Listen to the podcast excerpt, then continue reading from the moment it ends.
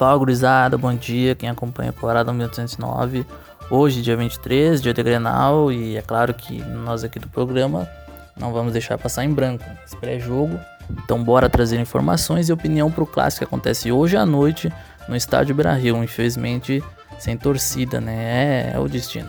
Bom, Hoje sou eu, Giovanni Meneves, no comando do programa. Nosso colega Ayrton está com alguns problemas técnicos, que nem ele disse no WhatsApp, e não pôde estar me acompanhando aqui como de costume. Mas claro, nosso querido âncora vai deixar sua opinião, seu recado e sua análise sobre a partida contra o Fortaleza e a projeção para o Grenal, né? As perspectivas dele para o clássico, tão importante aí para a torcida e para nós não é diferente.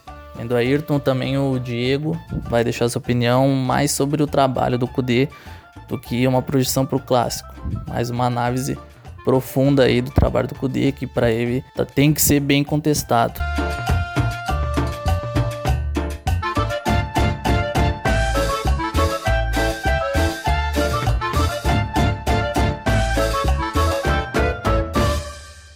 Antes de eu falar sobre o clássico Grenal, a gente tem que analisar o que foi a partida do Inter contra o Fortaleza. Foi a segunda derrota seguida do Inter fora de casa no Campeonato Brasileiro. O Inter perdeu a liderança, hoje já está em terceiro lugar com 20 pontos e é bom lembrar que o Inter ainda tem uma partida a mais que esses clubes ali do G4. Então, se esses clubes ganharem, o Inter pode ficar um, 3, 4 pontos distante. Hoje o Galo tem 21 pontos, um, um ponto à frente do Inter, mas a gente sabe que esse time do Galo não vem perdendo partidas, vem no momento crescente até não faz umas partidas de impressionar, mas é um clube que chega contra os pequenos e tá firmando. Ganhou do Red Bull e agora ganhou do Atlético Goianiense por 4 a 3 fora de casa. Então é um time que tem bastante peça no elenco. Tem o São Paulo, que é um cara experiente, ano passado já brigou pelo título. Então o Inter tem que melhorar muito se quiser continuar brigando lá em cima. Hoje é terceiro colocado, uma posição razoável, mas pelo que vinha demonstrando antes, a gente já tinha um medo de perder essa liderança e aconteceu, né? Infelizmente, duas derrotas para times que vão brigar lá embaixo. Fortaleza até não vai brigar pelo rebaixamento, acredito. Mas o Goiás é uma equipe que vai brigar lá embaixo. Aquele, aquele jogo que o Inter fez contra o Goiás foi lamentável. O Inter, com um a mais, não conseguiu furar a defesa dos caras. E contra o Fortaleza não foi diferente, né? 1 a 0 de novo, o Inter sai atrás não consegue fazer um gol, não consegue virar a partida e muito menos assustar o time do Fortaleza, né? Até o Inter não foi, não começou tão ruim, mas de novo, né? Se toma um gol, é um parto para ir atrás, fazer um gol. Então, contra o Fortaleza, um cara que eu agora esqueci o nome, fez o gol e ele não fazia gol há dois anos. Então, parece que essas coisas elas só acontecem com o Inter. Então, mais uma vez, o Inter não consegue praticar um bom futebol, mais uma vez o Inter não consegue reverter o placar, sai atrás e não consegue fazer o gol, ao menos para sair com um empate, né? O Vou passar agora o time que entrou em campo contra o Fortaleza foi Lomba, que era um cara que vinha sendo criticado. Eu mesmo critiquei muito Lomba. A preparação do, do, do Daniel Pavan é uma coisa a ser questionada, não é só o trabalho do Tchat que tem que ser questionado. Eu acho que a preparação dos goleiros tá muito abaixo do que foi o ano passado, principalmente. O Lomba vem falhando. Eu acho que a maioria dos colorados concordam com isso. O Saravia também jogou, era um cara que podia ser poupado para o jogo de hoje. Zé Gabriel e Moledo de novo juntos na zaga, já mostrou que não dá certo, principalmente porque o Zé Gabriel joga pela esquerda e não pela direita. Então o Moledo vem atrapalhando para mim, vem atrapalhando o futebol do Zé Gabriel. E o Moisés na esquerda, né? O Musto abrindo o meio de campo ali, o volante, Johnny, Edenilson, Patrick no meio campo. A gente pode falar um pouquinho do Patrick, que infelizmente saiu machucado. Um cara que vinha jogando muito, vinha cavando a boca dos críticos e até a minha, né? Eu critiquei bastante o Patrick, mas sei que ele era um cara importante pro elenco. Acho que ele tem características que um elenco precisa, mas eu não via ele como titular e hoje ele é um cara que é incontestável junto com o Thiago Galhardo. Na frente, a estreia do Leonardo Fernandes, o argentino, que chegou agora há pouco, e o Léo Ferreira, ou o Léo Muchacho, o guri da base que tem 18, 19 anos e foi campeão da Copinha com o time do Inter agora esse ano. Foram dois caras aí que fizeram a sua estreia como titulares.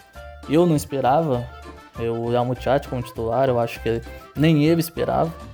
Eu acho que ninguém conseguiu prever que o Almuchate ia começar no, no time do, do Inter.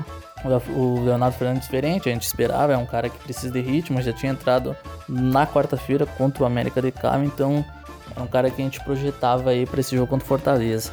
Mas o El Muchacho, eu pouco consigo analisar, dentro do possível, assim, ele deu para ver que é um cara participativo, tenta bastante, corre atrás da bola, não, não é um cara paradão, mas não conseguiu fazer nada, né? Eu acho que não tem como queimar ele também, né?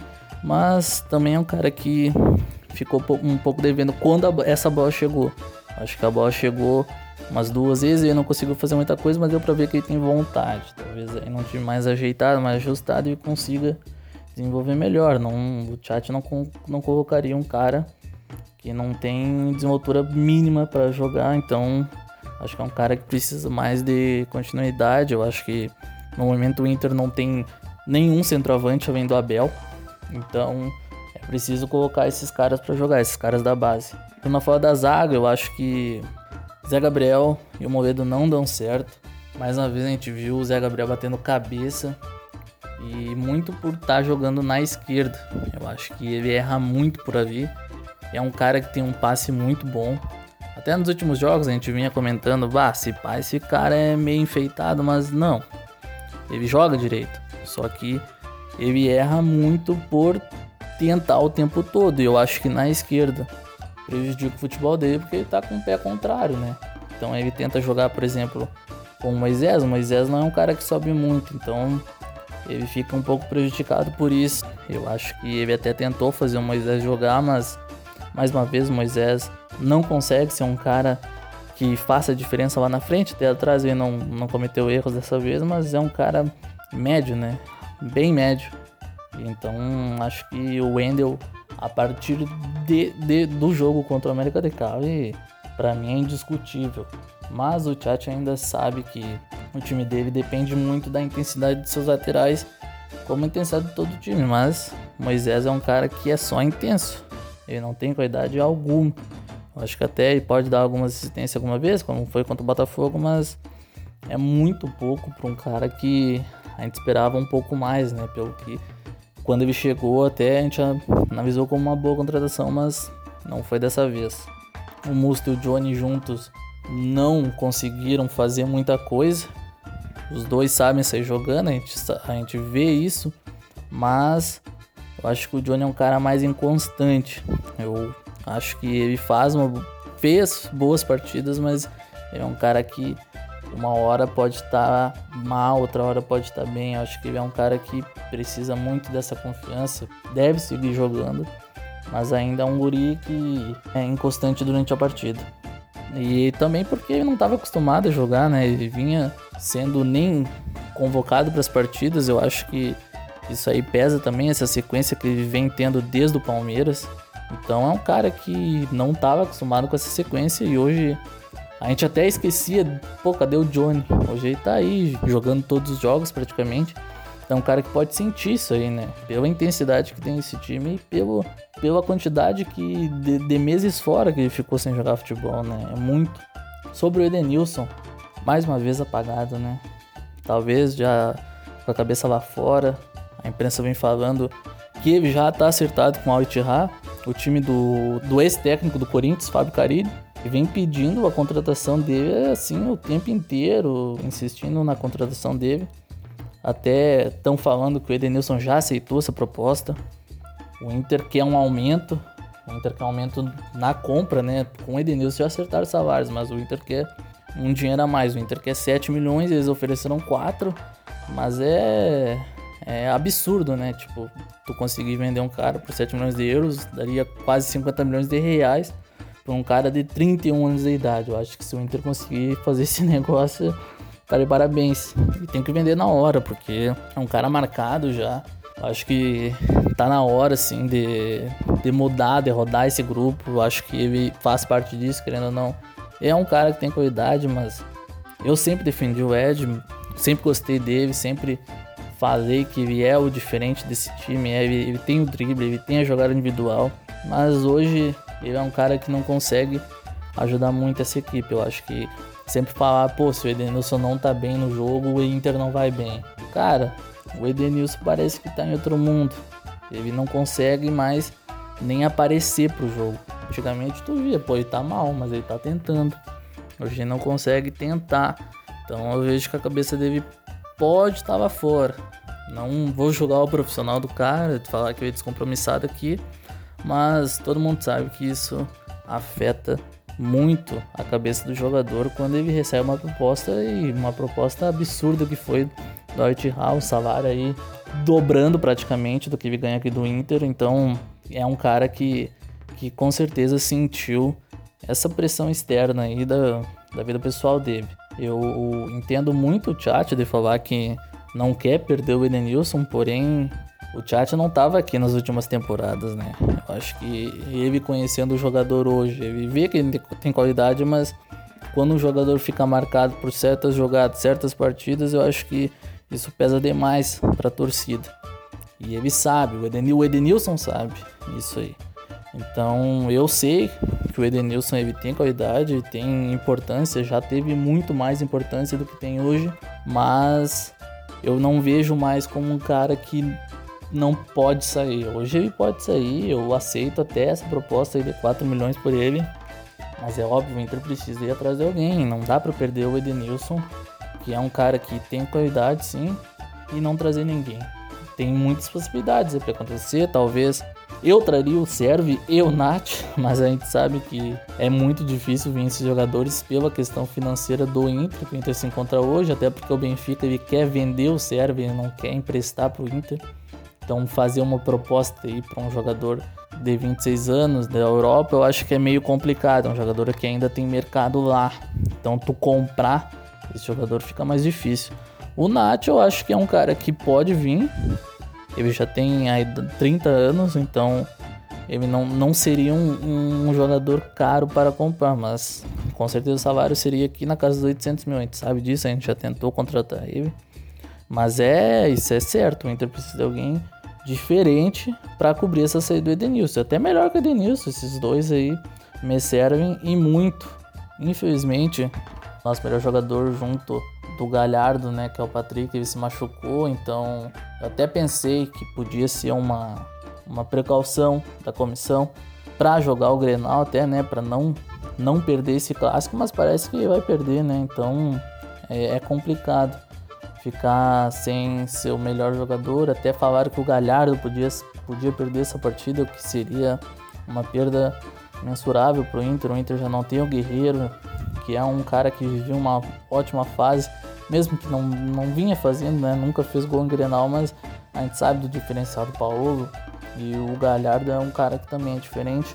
Vem jogando muito bem. É um cara que parece que assumiu essa liderança do espírito do time e também a liderança técnica, né? Ele e o Patrick ali vinham jogando muito. E torcer pro cara que vai substituir o Patrick jogar bem, né? Porque o, o que, o que precisa voltar mesmo é é o coletivo do Inter, né? Se a gente falar aqui do, dos nomes, talvez não, não importe tanto, porque a gente viu o Inter jogar com várias peças diferentes, jogar num, com o coletivo, jogar muito, porque a gente falava muito isso antes, que era o coletivo do Inter que funcionava, o jeito do Inter jogar que funcionava. Isso que afetava os adversários. Hoje o Inter não consegue mais, o Inter não consegue furar uma defesa retrancada, o Inter não consegue atacar contra o time que adianta as linhas para jogar. Então, hoje o Inter não consegue fazer o mínimo de um time de futebol. Então é óbvio que o Inter precisa ser criticado, o trabalho do chat precisa ser criticado e como eu falei, o Diego vai trazer essas, essa análise dele e esse, sobre o trabalho do técnico D. Eu falei um pouco mais sobre a individualidade, até para falar sobre os jogadores que ficaram fora, para falar do Patrick que se machucou, mas também o coletivo do Inter é muito importante, por isso que o Diego vem com a informação e a análise dele. Bom pessoal, a minha opinião sobre esse jogo, é, mais esse fiasco que o Inter fez, né? Virou rotina, virou rotina fiasco. A gente achou que tudo que a gente passou em 2016, 2017 tinha sido fundo do poço, mas o fundo do poço na verdade é o que vem depois, né? A recuperação que nunca se concretize. E o que a gente está vendo é de novo um trabalho no Inter é, que não consegue encontrar soluções, não consegue andar para frente, não consegue passar pelos seus obstáculos, se encorpar, ganhar força e enfim conseguir chegar aos momentos decisivos com é, os recursos, as disponibilidades de fazer valer e enfim ganhar um título. A gente não vê isso. Né? O, tra o, o, trabalho do Kudê desandou, desandou. O Kudê tá completamente perdido no comando do Inter. Ele não sabe onde é que ele tá. Ele tá tonto. Ele tá tonto. Num, num, num, sabe? Num, num, bur, num borbulhão de acontecimentos em volta dele. E ele não sabe o que fazer. Ele tá completamente perdido. O Kudê tá em queda livre no Inter. É questão de tempo pro Kudê sair do Inter. Ele tá em queda livre, tá perdido. Tô falando o que, o que eu queria, o que eu gosto. Tô falando que eu tô enxergando. É, eu, para mim, treinador tem que no mínimo fechar o ano. Defendo sim que ele feche o ano, embora eu, eu o que eu tô enxergando, ele não vai ser ele o treinador que vai nos tirar da, da situação que a gente tá vivendo. Sou a favor sim dele terminar o ano. Mas o que eu tô enxergando é um cara que tá completamente perdido. Um trabalho que tá completamente em queda livre. Desandou. Desandou completamente. Eu acho que ele tava acertando. Ele tem ótimas ideias. É um trabalho promissor. Ele é um jovem treinador competente. Muito competente. Porém, ele o diagnóstico que eu faço é que talvez o Inter seja um desafio muito grande para ele no momento que ele está na carreira dele. É um desafio num mercado muito competitivo, muito mais competitivo que o mercado da, da Argentina, envolve muito mais dinheiro, muito mais gente, muito mais tudo, muito mais mídia, tudo. É um mercado muito competitivo, é um mercado com muita pressão. A pressão aqui é muito maior que a pressão do Racing e do, e do Rosário Central, pelo amor de Deus, não vamos comparar ele é uma, é um, uma situação no qual, obviamente, ele não vai, não vai ter todos os recursos que ele precisa para fazer o que ele quer. Né? Isso é uma, uma, uma, visão completamente imatura de um profissional. Achar que você vai precisar de, de tudo, que você vai chegar para realizar o trabalho, tu vai ter todas as ferramentas que tu precisa. É óbvio que tu não vai ter. Se, se você quiser progredir, né? Se você ficar no teu cantinho confortável, talvez tu, tu tenha. Né? Ali no Racing, ali onde ele coloca mil e uma cláusulas para aceitar um contrato antes, aí sim. Mas indo em qualquer outro mercado, vai ter que encarar desafios. O Inter é um grande desafio para ele, ele parece não estar tá preparado. Toda entrevista dele ele fala em elenco, em elenco, em elenco. E a real é a seguinte: se você, você é um treinador que você vai trabalhar na América do Sul, a não ser que você pegue o Flamengo, o River, o Boca, Tu não vai trabalhar com o elenco que você quer. Você vai ter que fazer acontecer, você vai ter que passar por cima do obstáculo. O elenco do Inter não é ruim. Certamente não é o elenco que ele gostaria. Mas ele não consegue se adaptar a esse elenco. Ele não consegue fazer esse elenco acontecer. Não consegue. Não consegue. O Inter tem dificuldades. Ele até consegue implementar a ideia dele. Só que assim que um adversário, um adversário e a, a essa altura do campeonato, todos os adversários já fizeram isso leem esse esquema e contrapõem esse esquema de algum modo, ele paralisa, ele não sabe o que fazer mais. De, quanto tempo a gente fala que quando o adversário se fecha, o Inter não cria? Quanto tempo a gente fala que quando o adversário pressiona, o Inter não sabe o que fazer? Quanto tempo a gente fala que o meio-campo do Inter não se movimenta quando tá com a bola? Que precisa de um, sabe, de um escape de um ou outro cara que esteja num dia bom para fazer funcionar? Quanto tempo a gente fala isso? Ele não acha solução. Ele não acha solução. Ele tá perdido, gente. Ele não sabe o que fazer. Ele não sabe o que fazer. É, a entrevista agora de novo, ele falou de novo, pela quadragésima vez, que um, um, o Inter tá jogando duas competições, imagina quando jogar três. Desculpa, mas o jogador. Ele tá. Acha que tá onde? Ele tá no Brasil, meu amigo. Tu é jogador, o que, que tu vai achar ouvir teu treinador falando isso? Quantos treinadores a gente já viu que caíram por menos? É um absurdo que ele, o, o, que ele tá falando do do, do, do, do, elenco, a postura que ele tá transparecendo, porque tá perdido, não sabe o que fazer, tá perdido, não sabe o que fazer para implementar o trabalho dele, não sabe. É. E a gente tá vendo isso. Agora, faz um tempinho, né? Desde a volta da pandemia. Aliás, todos os granais, né? Todos o Renato, que nem é um grande estrategista, leu o seu esquema e contrapõe esse esquema, ele não sabe o que fazer. E vamos ver. E na quarta-feira que vem agora, não vai saber o que fazer de novo. Vai se o Inter ganhar, vai ser um por acaso, porque não vai conseguir se impor. O Renato vai fazer o que ele faz todo o Renato e o Curiel não vai saber o que fazer. Então, assim, é um trabalho que eu não consigo ver norte nenhum do, do trabalho do Curiel no Inter. Ele, ele é o único culpado? Claro que não, mas ele é quem dirige esse carro.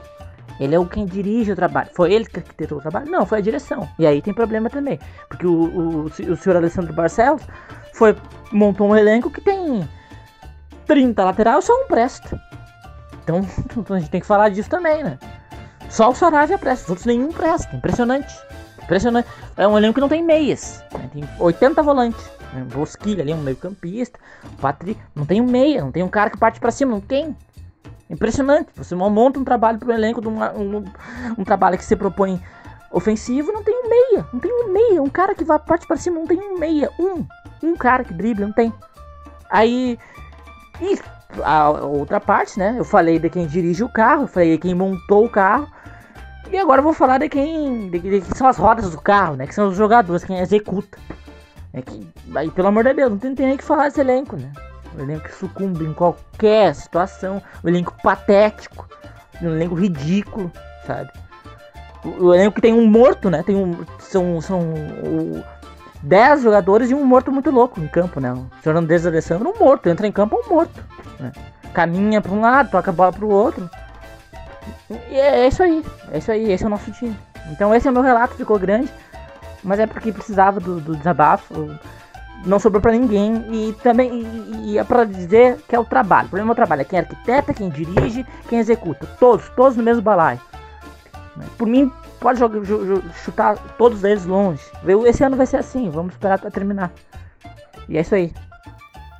Então esse aí, o Diego, opinião dele, opinião forte, a gente precisa ouvir isso é um trabalho que precisa ser cobrado e ele tem toda a razão em mostrar essa indignação com o coletivo do Inter, né, que vem sendo hoje nulo por qualquer equipe que consiga se defender e adiantar as linhas para cima do Internacional. No assunto Libertadores, hoje o Inter tem a grande chance de tirar muitos pesos das costas. Eu falo sobre o peso de não vencer o rival a nove partidas. Eu falo sobre dois anos da última vitória para cima do Grêmio, dois anos eu falo sobre a responsabilidade desse grupo em dar uma resposta para a torcida que não aguenta mais esperar, né? Mas eu também falo sobre a importância dos três pontos, projetando a classificação para a próxima fase e também complicando o Grêmio na tabela, né? Impensável ver o Grêmio fora da Libertadores. Mas, pelo que a tabela indica, se o Inter vencer o Grenal vai a 10 pontos, o Grêmio fica com 4 e o jogo dos gringos, Universidade, Universidade Católica e América de Cali, o vencedor vai sair de lá com 6 pontos. Então, complica o Grêmio na tabela. O Grêmio ficaria em terceiro lugar e aí teria dois jogos em casa para decidir sua vida, né? E o Grêmio a gente sabe que não vem num bom momento, mas no Grenal as coisas mudam, né? O Renato parece que só sabe jogar Grenal nos últimos dois anos. Enfim, são muitos pesos que o Inter pode tirar hoje. Eu espero mesmo que Hoje a torcida possa olhar um time diferente dos últimos grenais. A gente jogou vários esse ano e a expectativa para vários foram altas e a gente acabou se frustrando. Então hoje a expectativa é baixa, minha. Minha expectativa é baixa e eu, e eu acho também que dos outros torcedores, de muitos torcedores, também é baixa. E, e, isso só aconteceu justamente porque o Inter não conseguiu ganhar um esse ano e não conseguiu fazer gol, né? O, que é absurdo. O Inter na sua história contra o Grêmio sempre teve um retrospecto favorável e hoje a gente está a nove partidas sem vencer o rival. Então é uma coisa que é inacreditável, assim, de quando tu vai ver os números e estatísticas. Claro que o Grêmio não venceu todos esses nove, mas é uma coisa que, que assombra o torcedor colorado hoje. Então é só olhar o retrospecto. Hoje a gente vê o Inter aí num, num saldo muito negativo. Já faz dois anos, como eu falei, que não vence um Grenal. Então é complicado, é difícil acreditar, mas na hora que a gente vê Inter e Grêmio entrando lado a lado para disputar um clássico, é, é a hora que a gente. Que, que vem todo aquele sentimento, né? E como diria o poeta, Grenal não se joga, Grenal se vence. Rapaziada, não vamos entrar para jogar, hein? Vamos entrar para matar e para vencer! Não tem outra no Inter, Vamos ganhar! Agora vamos falar do time que entra em campo hoje, o provável time, né? Já que o Inter costuma divulgar a escalação somente quase na hora do jogo, né? Então eu junto dos guri, a gente fez ali uma projeção pro time que vai entrar no jogo de hoje, no jogo de hoje à noite. A gente escalou o Inter com o Omba, o Saravia, o Zé Gabriel e o Cuesta na zaga. O Cuesta já pode atuar. O Endel na lateral esquerda, no lugar do Moisés, que está suspenso aí por quatro jogos, então só volta numa possível oitavas de final. Musto Lindoso, Nonato, Prachedes ou D'Alessandro. Aí o Bosquilha no meio. Na frente, o Galhardo e o Abernandes. Eu acredito que não muda muito.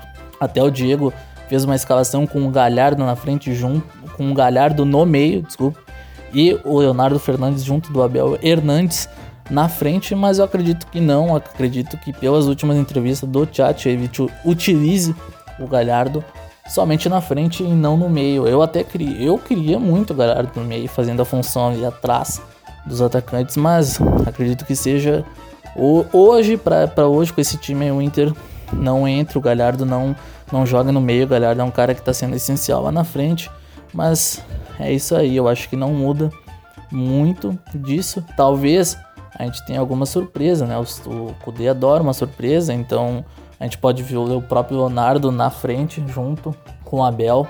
E também a gente pode ver o Marcos Guilherme. Segundo informações, ele está recuperado de lesão e pode ser uma surpresa hoje no banco, mas talvez até entre, né? Eu não acredito que entre, mas são suposições, né? E clássico a gente sabe que tem o tempo inteiro isso.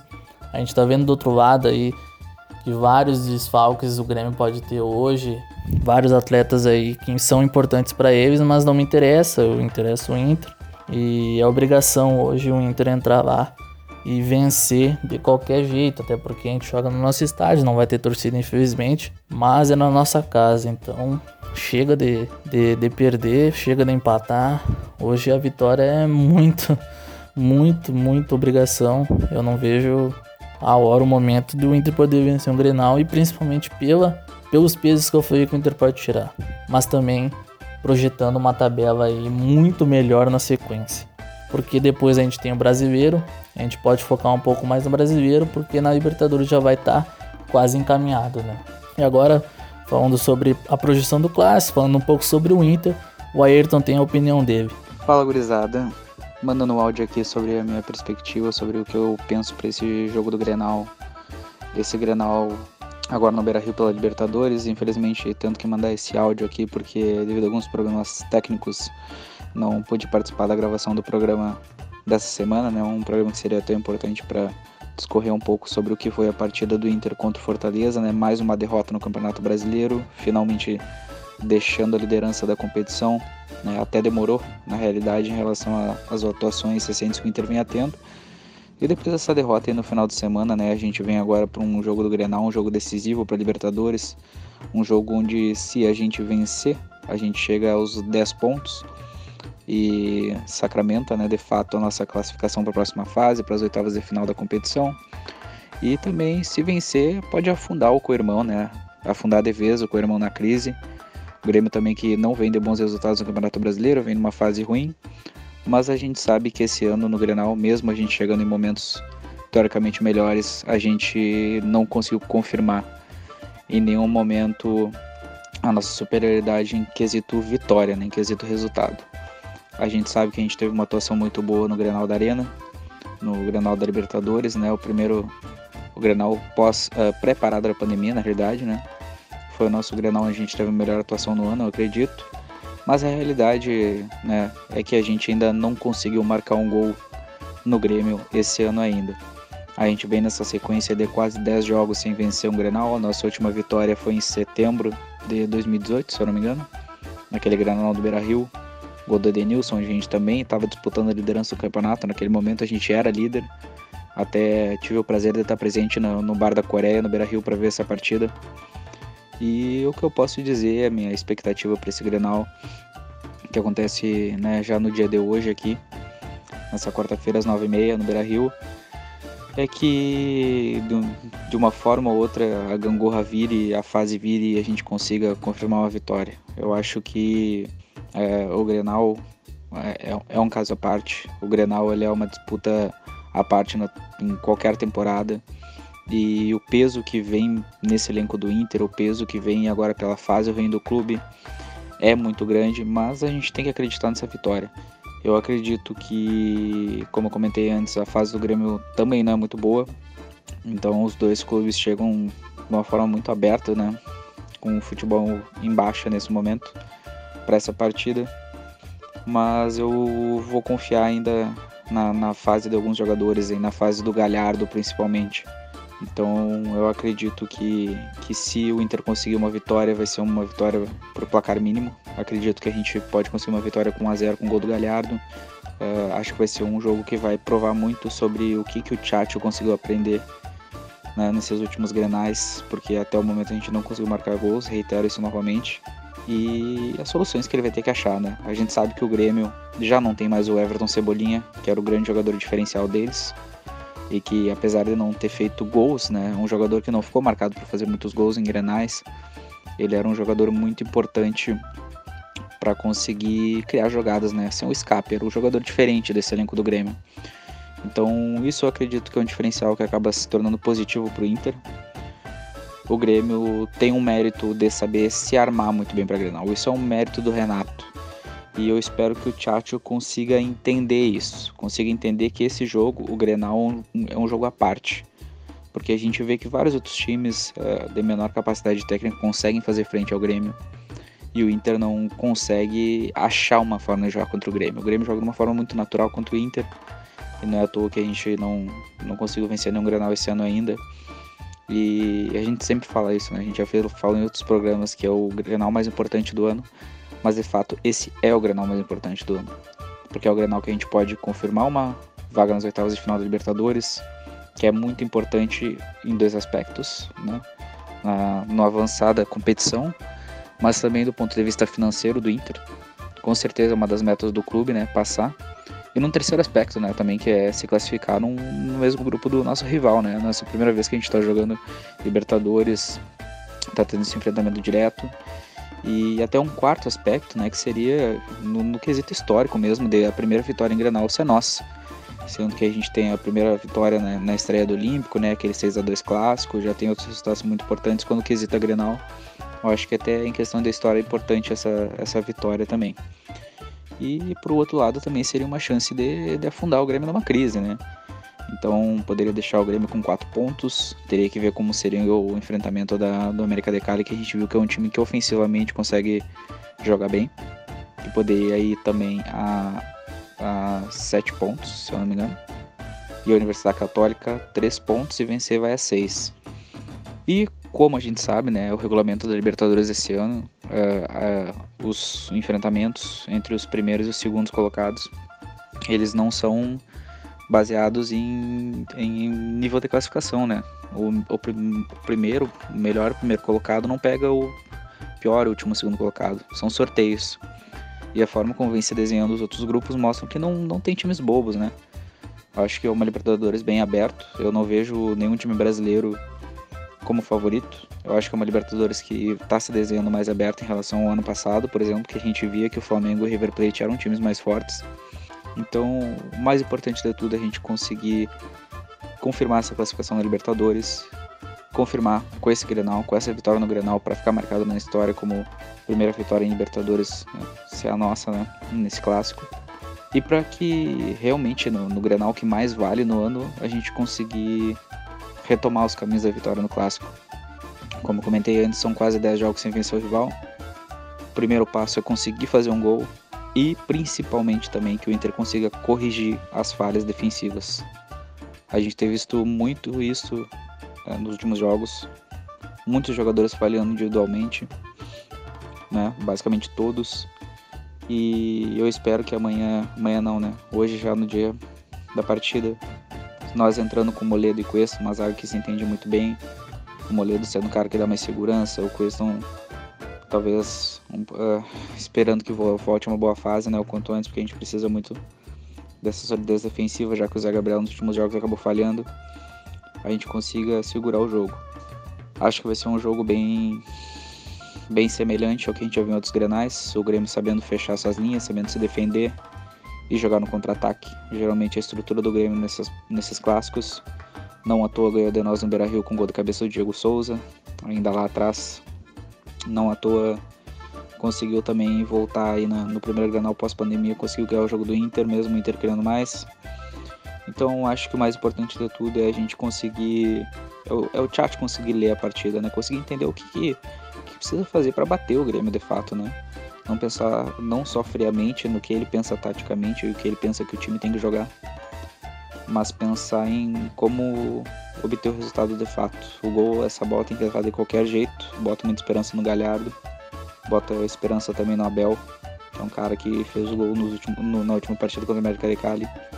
E espero que a gente consiga exorcizar esse fantasma e garantir essa classificação e afundar o co-irmão de vez aí nessa, nessa fase ruim. E também respirar um pouco, né? Os últimos jogos brasileirão foram bem ruins. O próprio jogo da Libertadores foi um jogo mais sofrido do que a gente esperava. Então, acho que tá na hora da gente voltar a sorrir um pouco, né? Voltar a ser um pouco feliz aí com o Inter, porque os últimos jogos acabaram sendo um pouco difíceis. Mas enfim, boa sorte para nós, gurizada. Um bom jogo para todos. Espero que a vitória venha, nem que seja de 6 a 0 e que a gente possa voltar à programação normal e gravar os episódios novamente. Peço desculpa causa dessa questão técnica, mas realmente foge ao meu controle. Um abração, um bom Grenal para nós e vamos Inter. É, gurizada, hoje tem clássico, tem Grenal e nada mais importa do que a vitória. Nada. E principalmente para nós do Inter, que a gente não vence já há nove partidas. É um Grenal pela Libertadores, então vai ficar marcado na história. O Inter precisa vencer de qualquer jeito. A gente tem esperança. Lá no fundo a gente tem esperança que esse momento vai chegar. E o All Sports também lançou lá no Twitter deles pro torcedor colorado aí acreditar. Cinco razões para acreditar na vitória do Inter hoje à noite. Eu vou citar agora para ver se também anima a gurizada pro jogo da logo mais. Não concordo com tudo, mas é uma forma legal de gerar expectativa nos torcedores para hoje à noite. Número 1, um, que eles falaram que o Inter tá jogando bem. Mesmo que o resultado não acompanhe a equipe do Kudê, o Inter vem jogando bem. Quando usou titulares, o time foi firme no ataque e sólido em boa parte dos jogos na defesa. Eles concordam, o Inter na defesa vinha jogando bem, vinha sofrendo poucos gols, ficou seis partidas sem sofrer gol no, no Brasileirão.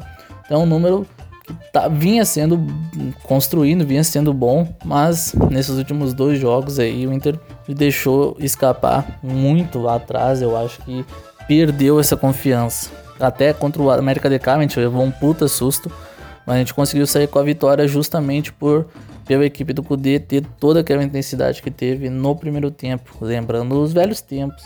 Número 2, Galhardo em boa fase e o Abel Hernandes chegando.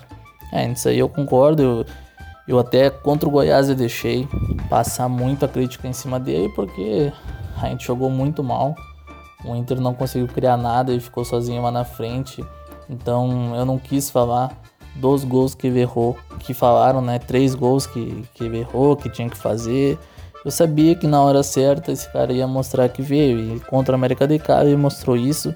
Mostrou que é um cara que tem presença de área, mas não só isso. Ele volta e consegue construir jogadas do, do meio campo. Então para mim foi muito importante ver ele aí crescendo. É um cara que já jogou um jogo inteiro, outro ele veio do banco e outro ele começou e durou até os 70 minutos do segundo tempo. Então é um cara que precisa sempre tá jogando. E eu vejo que ele tinha qualidade desde o começo da carreira dele. Muito não vai ser diferente, é um cara jovem ainda, tem 30 anos. E ele vai conseguir fazer seus gols. Já tem gente falando até que é maior guerreiro. Calma, calma. Mas é um cara que vai ser muito útil aí para essa campanha e para hoje, principalmente. 3. Motivado pelas derrotas. É, isso é verdade, o Inter não conseguiu ganhar em nenhum clássico e além de tudo o Inter não conseguiu fazer gol, né? É absurdo isso.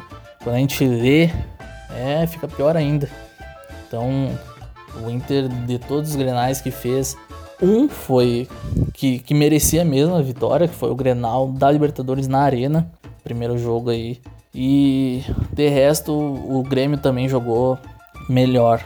Eu acho que só nessa partida o Inter se sobressaiu e o Inter acabou empatando. Então o melhor resultado do Inter foi um empate, é absurdo. Lições do Campeonato Gaúcho.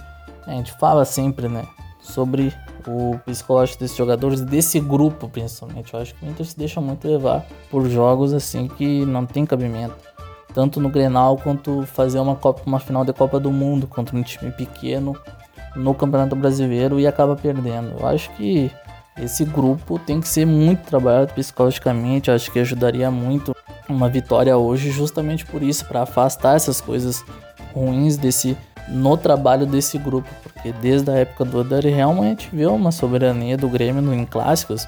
A gente conseguiu ganhar dois com o Odair, se não me engano, e um não valia quase nada, o outro sim, que foi a nossa última vitória até, gol de Edenilson.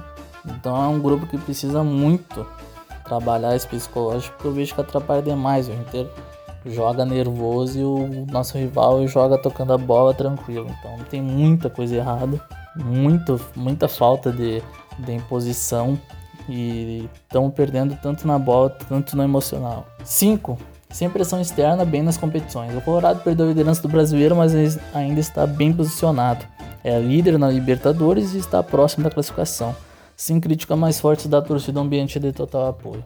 Aí eu não concordo, eu acho que sem torcida, acho que todo mundo sai perdendo, não só o Inter, como o futebol. O futebol é movido pela sua torcida, então não tem como achar que é bom ficar sem uma torcida ali pressionando. O, pró o próprio Grenal na Arena tava lotado o estádio. Era, era o Mando Davis e foi bonito de ver porque estavam as duas torcidas lá apoiando. O Inter se impôs lá. O Inter foi bem no Grande Arena para mim, era para ter saído com a vitória. E eu acredito que se tivesse torcida hoje, nós venceríamos. É, é a torcida do Inter é, é embaçada, cara. Não tem pra, pra ganhar, tirar ponto do Inter no Beira-Rio, precisa fazer muito com a torcida, obviamente. Né? E mesmo sem a torcida, o Inter vem praticando um bom futebol dentro do Beira-Rio. É difícil tirar ponto dessa equipe dentro do Beira-Rio. Não só pelo gramado, mas também pelo ambiente. Eu acho que isso aí qualquer time na sua casa se sente mais à vontade. Então, com a torcida te apoiando, o Inter ia correr muito mais. Então, com essa eu não concordo mesmo. E mas bem, tem gente que concorda, eu acho que é legal ter trazido essas informações aí, essa, essas análises, essa opinião aí, porque é um negócio que gera expectativa, é um negócio que o torcedor aí pensar e para ver como o Inter vai se sair hoje à noite, né? Então foi isso, gurizada. Foi o pré-jogo de hoje. Conteúdo aí para vocês escutarem antes da partida, obviamente, né? Pra tentar relaxar um pouco, não ficar tão ansioso. Mas não tem como, né, Grenal? A gente acorda cedo, a gente não vê a hora passar nunca. Então a gente só quer chegar ao momento do jogo, poder comemorar com o Colorado. Espero que hoje a vitória venha. Vamos torcer muito. O clube como o Inter e a torcida que tem, né? Não merece ficar tanto tempo sem vencer o rival. A gente viu agora esses dias no treino do Inter, torcida lá, a guarda popular chegando de barco para apoiar os caras. É, então é absurdo o quanto essa torcida faz por esse time. Eu acho que é preciso dar essa resposta hoje. Não pode não pensar em vitória hoje. Então o Inter precisa para tirar muito peso das costas e também para dar uma resposta para sua torcida. Tá na hora. Principalmente hoje, hoje é Libertadores. É o Inter.